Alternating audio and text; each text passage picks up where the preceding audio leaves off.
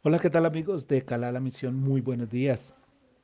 Este es un día lleno de la bendición del Padre, es un día lleno de su amor, de su misericordia, de su gracia, de su sabiduría. Hemos terminado estos, estas semanas con nuestra parasha de qué consecuencias. Pero eh, lo, que la, lo que la parasha nos ha mostrado y lo que la palabra nos ha mostrado es que Realmente por cada cosa que nosotros hacemos, decidimos, pensamos, hay una consecuencia. Por cada decisión que tomamos, por cada palabra que viene a nuestra mente y a nuestro corazón, hay una consecuencia. Pareciera que eh, lo que nos han enseñado todo el tiempo, que la ley de la causa y el efecto se ven reflejados en esta parasha. Hago, recibo, no hago, también recibo. ¿Qué recibo cuando no hago? Recibo lo que no espero, recibo lo que no quiero, recibo lo que no deseo. Y me llama poderosamente la atención que durante todo este tiempo, en este libro de Devarim, nosotros hemos estado hablando y viendo el papel de Moshe durante todo este tiempo. Moshe fue un hombre sencillo, fue un hombre humilde, fue un hombre lleno del amor y de la misericordia del Eterno. ¿Por qué lo describimos de esta manera? Y usted dirá, ¿De dónde, de cuál es el paso donde dice que él era un hombre humilde? Sencillamente mírelo. Mírelo desde el principio que él se para frente a la zarza ardiendo. Mírelo desde el principio que él se siente afligido a causa de haber quitado la vida de, de un hombre. Mírelo desde el principio cuando él se presenta delante del Eterno y cuando él se cree. Muchos creemos que él se presentó y dijo, no, yo soy un bueno para nada, yo no sirvo.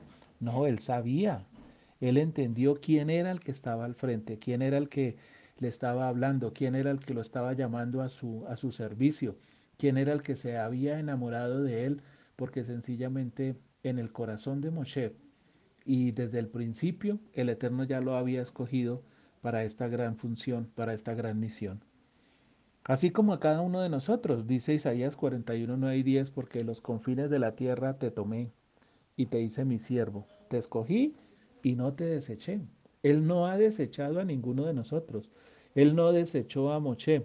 Desechó al pueblo, o mejor, a algunos del pueblo, que sencillamente se vivieron quejando, que sencillamente vivieron criticando, que sencillamente vivieron eh, hablando del líder, hablando de Moshe, que sencillamente se preocuparon fue por ver lo que había alrededor de ellos que no les gustaba y que no les parecía de acuerdo a su forma de pensar y de acuerdo a su forma de ver las cosas, que sencillamente se alejaron, no solamente de Moshe, no solamente del líder, sino también del Eterno.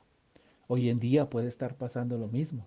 A muchos no les gusta lo que nosotros hablamos, a muchos no les gusta lo que nosotros vivimos, a muchos no les gusta lo que Él nos revela, porque les causa escosor, porque les causa dureza, porque les causa angustia, porque les causa eh, una guerra interna dentro de cada uno de ellos, por querer abandonar y querer dejar lo que no les parece.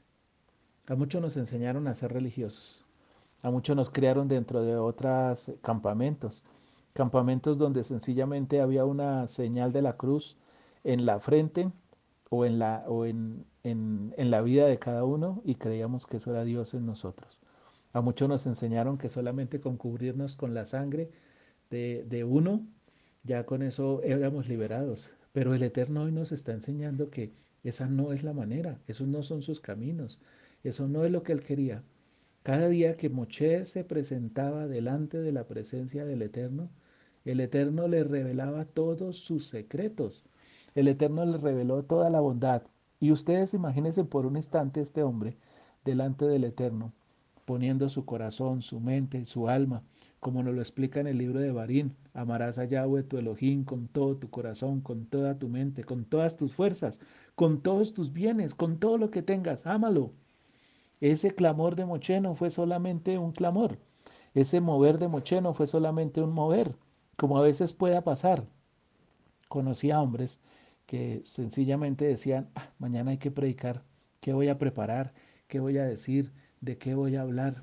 pero también conocía hombres que sencillamente hablaban de lo que el Eterno ponía en sus corazones, porque lo vivían, porque lo sentían, porque lo practicaban, porque no solamente habían guardado la palabra, sino que también la habían puesto por obra, se veía reflejado en sus rostros, como en Moshe cuando bajaba y su rostro resplandecía.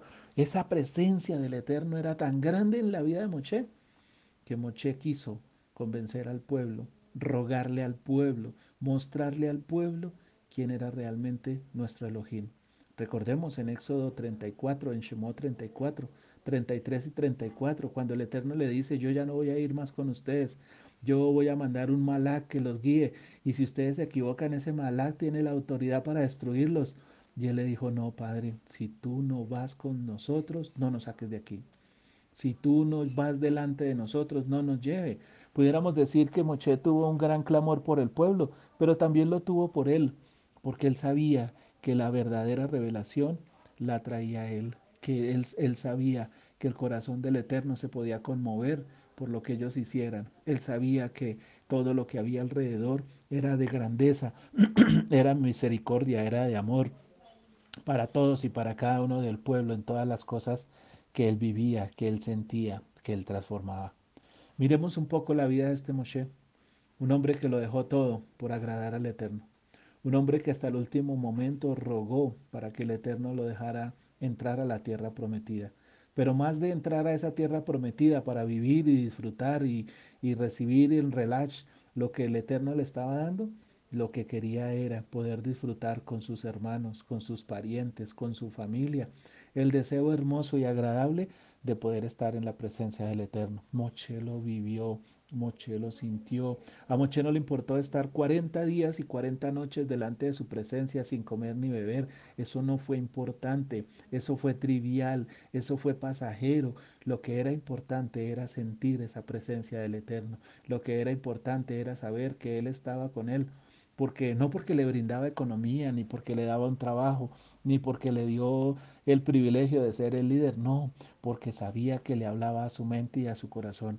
Imagínense por un instante cada órgano de Moshe escuchando cada letra del Eterno, cada palabra del Eterno, viendo que con esa misma palabra, por un momento estaciado, y escuchando que aquel que lanzó la palabra y creó este mundo, lanzaba una palabra y hacían eco en la vida de él sentía esa esencia, sentía esa presencia, sentía ese gozo, sentía ese amor, sentía esa gracia, sentía esa misericordia.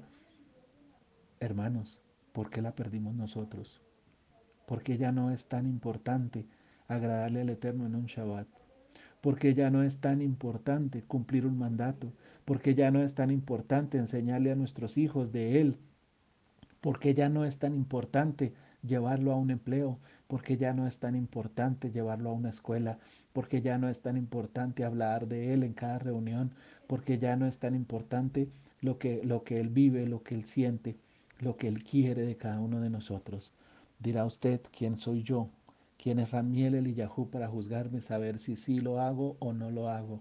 Sencillamente, dice la palabra en el libro de revelaciones, que cuando el malach tomó, que tenía la trompeta o que tenía el rollo en la mano, dice que lo unió juntamente con las peticiones de los justos y que lo que envió a la tierra fue truenos, relámpagos, terremotos. Quiere decir que muchas de las oraciones de nuestros justos y muchas de las oraciones de nosotros, de las tefiló de nosotros, lo único que están haciendo son quejabanza delante del Eterno. Nos duele lo que hace el pueblo, nos duele lo que hace la gente, nos duele que Él sea el último en la ecuación, nos duele que Él no sea importante, nos duele que Él no tenga ese valor tan especial como lo tuvo o lo ha tenido para cada uno de nosotros. Hermanos, es el tiempo de ver qué tan importante es para usted el Eterno. Podemos decir, me dio la vida, sí. Todos, todos podemos decir que ni una sola hoja del árbol se cae sin su voluntad. Y todos pudiéramos decir que esta es la voluntad del Eterno. ¿Cuál es la voluntad del Eterno? ¿Qué es lo que Él quiere de usted? ¿Qué es lo que Él desea? ¿Amar la justicia? ¿Amar la misericordia? ¿Amarnos los unos a los otros? ¿Qué es lo que Él desea para cada uno de nosotros? Esta es la reflexión del día de hoy, hermanos. Pensemos, meditemos, ¿qué estoy haciendo yo para que esas tefilot que van a enviar se conviertan no en terremotos, no en angustia, no en depresión para los demás, sino que se conviertan realmente en vida, en vida para aquellos que se quieren presentar delante de Él. Hoy los invito O mejor, hoy me invito a mí, a Radmiel Eliyahu, a agradarlo más a Él, a confiar más en Él, a vivir con Él, a sentir con Él, a compartir con Él, para que cada día su amor, su presencia y su misericordia puedan ser llenos en mi vida, para que la luz que haya en mí pueda ser colocada encima para que pueda alumbrar a muchos como Él lo hizo con Mashiach en su tiempo.